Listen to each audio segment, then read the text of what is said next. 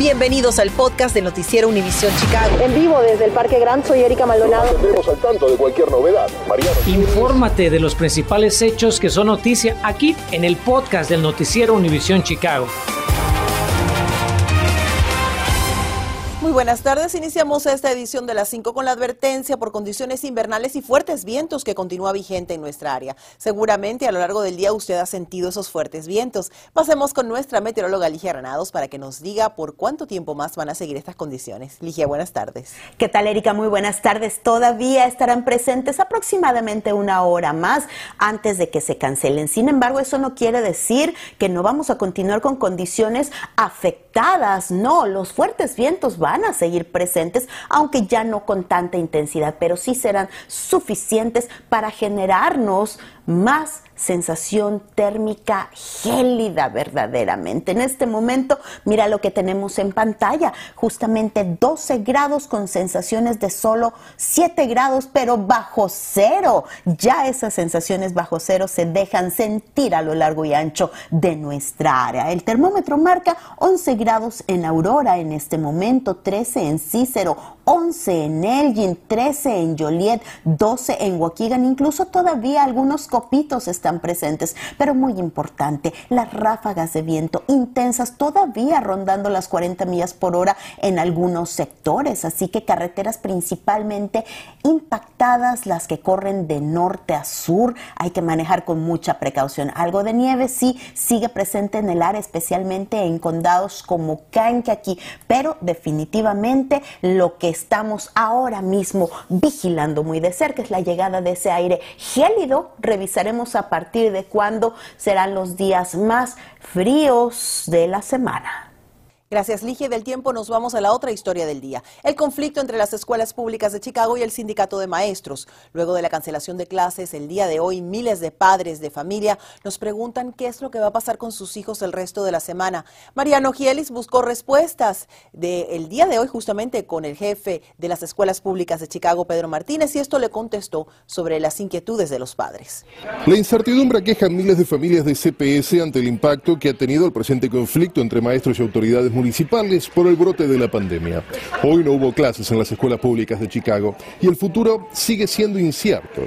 Así que aprovechamos la oportunidad de volver a hablar cara a cara con Pedro Martínez, el jefe, como lo señaló ayer la alcaldesa Lori Lightfoot, para aclarar algunas de las dudas más urgentes de nuestra audiencia. Eh, vayamos por partes entonces. ¿Hay clases mañana? No, este, mañana lo que estoy, lo estamos, lo que queremos ahorita es tener, poner un plan, pero el, cualquier plan que vamos a poner no vamos a poder implementarlo este, en, este día, esta semana, pero, pero, pero lo que queremos usar es el tiempo de esta semana para poder poner el plan. El plan es nada más y nada menos que mandar todo el distrito a la educación remota. Y el tiempo que necesitan las autoridades, dice Martínez, es para ayudar a las familias que carecen de la tecnología necesaria. Las escuelas van a estar abiertas, se firma, para brindar ese tipo de apoyo. a ver si entendí bien, Pedro. Eh, usted me dice que probablemente no va a haber clases durante toda la semana mientras ustedes diseñan un plan para poder trabajar en remoto.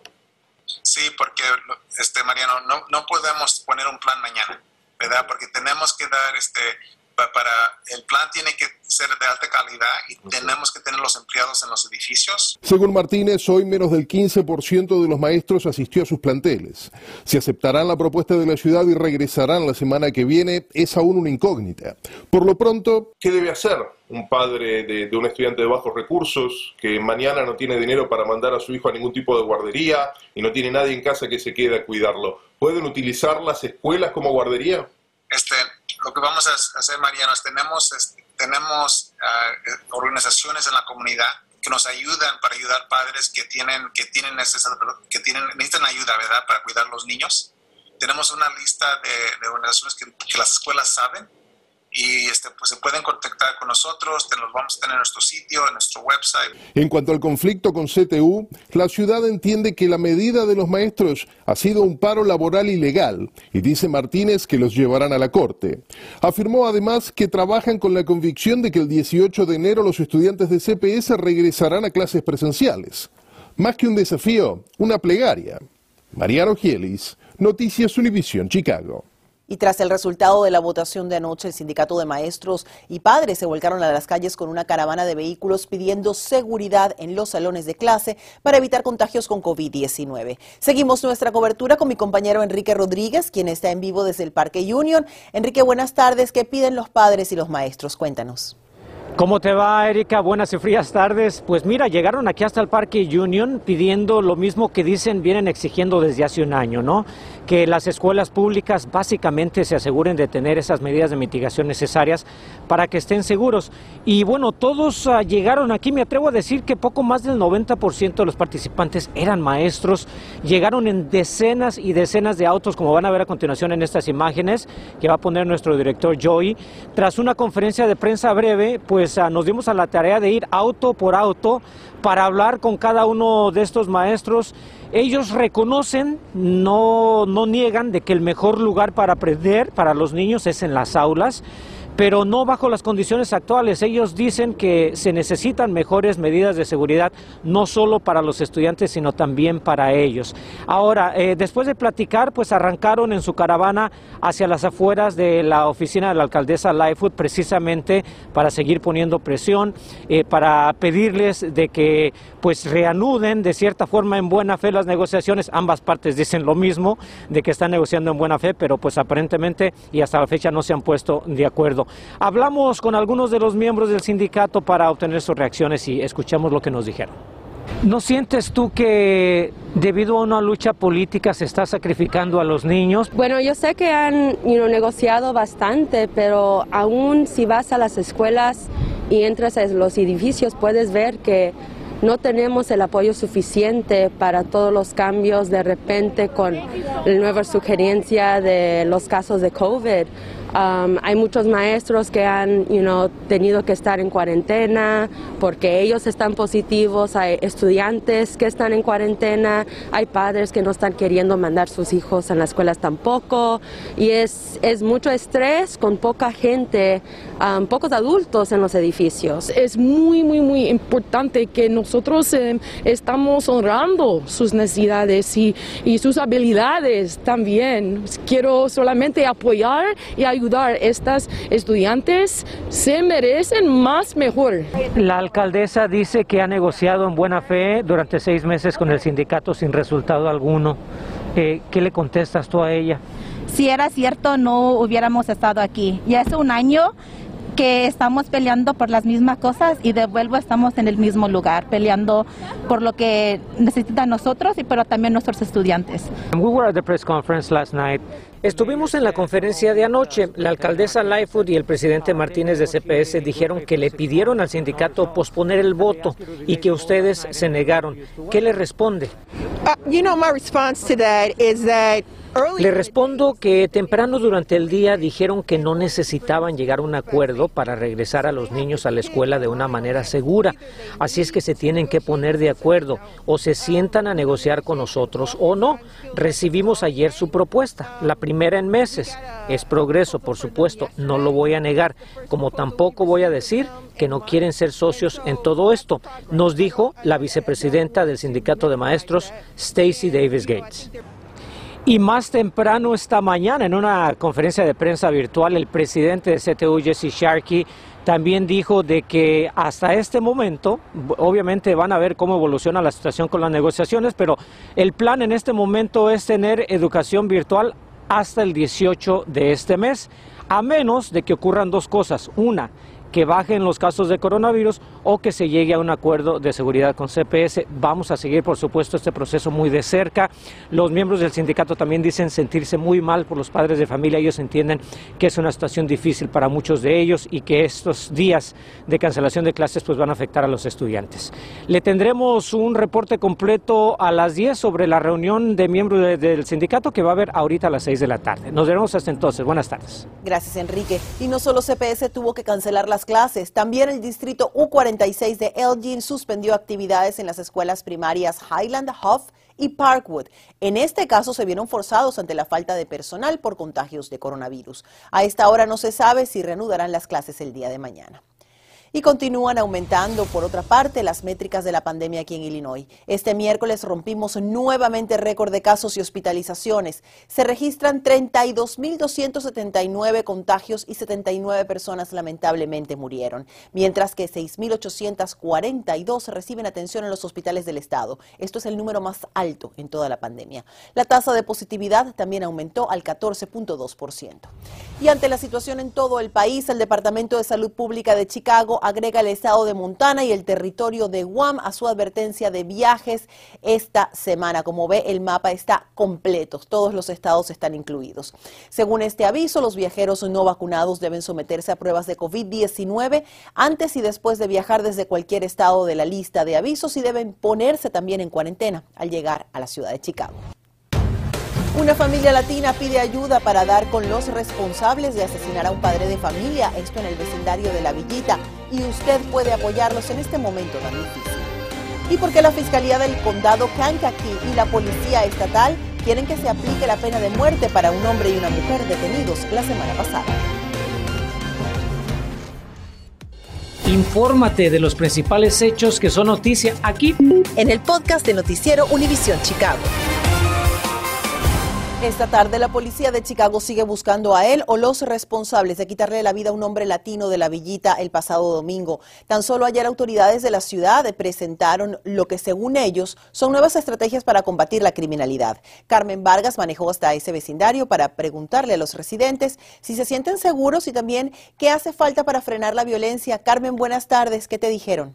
¿Qué tal, Erika? Muy buenas tardes. Los residentes aseguran vivir atemorizados por la violencia que azota a sus vecindarios. Incluso dijeron que cuando tienen que salir a la calle, temen que no van a regresar a su casa. A un día de que la ciudad y el jefe de la policía dieran a conocer su estrategia para combatir el crimen, más familias siguen enfrentando los estragos de la violencia de armas en las calles de Chicago. ¿Qué piensa usted sobre la, la criminalidad y la violencia de armas que está azotando las calles de Chicago? Está un poco difícil la inseguridad. Salir a la calle ya tarde es un peligro para tu vida en realidad. Tal es el caso de la familia de Víctor Martiñón, quien fue asesinado el pasado domingo poco antes de las 5 de la madrugada. José dice que escuchó del caso y asegura que todos los días sale a trabajar temiendo que no regresará a su casa. Da miedo porque, como le digo, este, uno no se mete en problemas. ¿eh? Uno viene, este, pues sale a trabajar ¿va? y a su casa como ahorita. Pues ese es el temor que pues ahorita están agarrando pues este pues, ¿cómo se llama? asesinar, pues nomás así, este, sin, sin motivo alguno. Y es que la violencia de armas no da tregua. El fin de semana del 31 de diciembre al domingo 2 de enero se registraron 25 balaceras, mismas que dejaron como saldo 27 víctimas. Siete de ellas perdieron la vida, incluyendo a Víctor Martiñón de 55 años, quien de acuerdo con el reporte del médico forense recibió varios impactos de bala y fue encontrado inconsciente en la cuadra 2400 al sur de la calle Trumbold. Mientras que Adriana dice dice que frenar la violencia es tarea de todos y no solo de la policía. Si no tiene uno el remedio en casa, desde que los niños empiezan a crecer hasta un tiempo que ya están grandes, la violencia no se puede controlar. Si uno como padre no puede controlar a sus hijos en casa, en la calle, ¿te imaginas que alguien los va a poder controlar? Consultamos al concejal de la Villita, Michael Rodríguez, en cuanto a este asesinato y sobre su postura en cuanto a la estrategia que presentó el jefe de la policía para combatir el crimen este año deberemos unirnos para denunciar la violencia y para trabajar juntos. Las, las organizaciones comunitarias, nuestros vecinos, también junto con la policía y la alcaldesa y los demás, la abogada fiscal, el juez principal del condado, todos juntos tenemos que trabajar. Y bien, si usted tiene información sobre el paradero de él o los responsables del asesinato de Víctor Martiñón, denúncielo a las autoridades. Recuerde que lo puede hacer de forma anónima a través de cpdtip.com. Estamos reportando en vivo desde La Villita, Carmen Vargas Noticias, Univisión Chicago. Gracias, Carmen. Y en el caso de los oficiales de policía baleados en el poblado de Bradley, piden cargos federales para los dos sospechosos, esto con el fin de solicitar la pena de muerte para ambos. Esta mañana la Fiscalía del Condado Kankakee presentó una solicitud oficial a la oficina del fiscal de Estados Unidos pidiendo los cargos. Esto pues en 2011 abolieron la pena de muerte aquí en Illinois. Los agentes Marlene Ritmanick y Tyler Bailey resultaron baleados el 29 de diciembre al responder a una llamada en un hotel En la cuadra 1500 de la autopista 50 de Illinois. La oficial Ritmanick falleció por sus heridas y Bailey resultó gravemente herido. He pedido al fiscal de Estados Unidos que revise el caso para poder buscar la pena de muerte a nivel federal para estos individuos. También hemos pedido a la Fiscalía de Indiana que investigue quién ayudó a los sospechosos antes de ser detenidos para que también sean traídos a la justicia. Estas personas tienen que saber que hay consecuencias para sus acciones y deben ser castigados. Autoridades arrestaron y acusaron a los sospechosos en el caso Darius Sullivan y Sandria Harris de asesinato en primer grado. Y como le informamos, el lunes se les negó el derecho a fianza. Continuamos con el podcast del noticiero Univisión Chicago. Líderes comunitarios piden a sindicatos de empleados de la CTA que suspendan operaciones como una forma de protesta por la posible liberación de Jason Van Dyke, el ex policía de Chicago sentenciado a poco más de seis años de prisión por la muerte a disparos del adolescente afroamericano de 17 años, Laquan McDonald, en 2014. Van Dyke es elegible para quedar en libertad luego de cumplir los tres años de condena. Esta mañana, activistas solicitaron a sindicatos de conductores de autobuses y trenes que suspendan el servicio servicio más tarde este mes en solidaridad con una demanda que busca cargos federales contra Jason Van Dyke. Estudiantes de los colegios comunitarios de Chicago cuentan ahora con una opción más asequible para transportarse. Esto gracias a una iniciativa para otorgarles membresía anual gratis al programa de bicicletas compartidas Divi. Hicieron el anuncio durante la inauguración de una nueva estación de las bicicletas en el colegio Olive Harvey en el sur de la ciudad. Una buena iniciativa para muchos de nuestros estudiantes. Nos despedimos en este miércoles. Gracias por acompañarnos y nos vemos a las 10. Gracias por escuchar el podcast del noticiero Univisión Chicago. Puedes descubrir otros podcasts de Univisión en la aplicación de Euforia o en univision.com diagonal podcast.